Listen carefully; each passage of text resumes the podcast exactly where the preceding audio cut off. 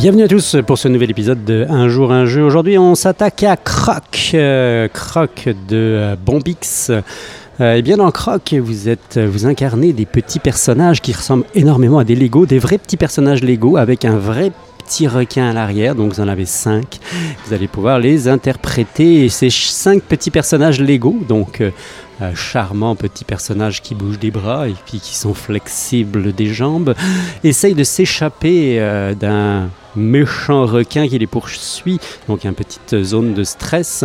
Et euh, pour ce faire, eh vous allez devoir euh, miser à chaque tour une carte qui va de 1 à 7. Tout le monde a exactement les mêmes cartes au départ, donc euh, chiffrées de 1 à 7. Et, vous allez devoir tenter euh, de, vous échapper du requin. Pour ce faire, la personne qui a le chiffre le plus bas va être le premier à jouer, et ainsi de suite. Et on va faire avancer au tour de, jeu euh, chacun des personnages afin de s'échapper. Évidemment, c'est un jeu de pari.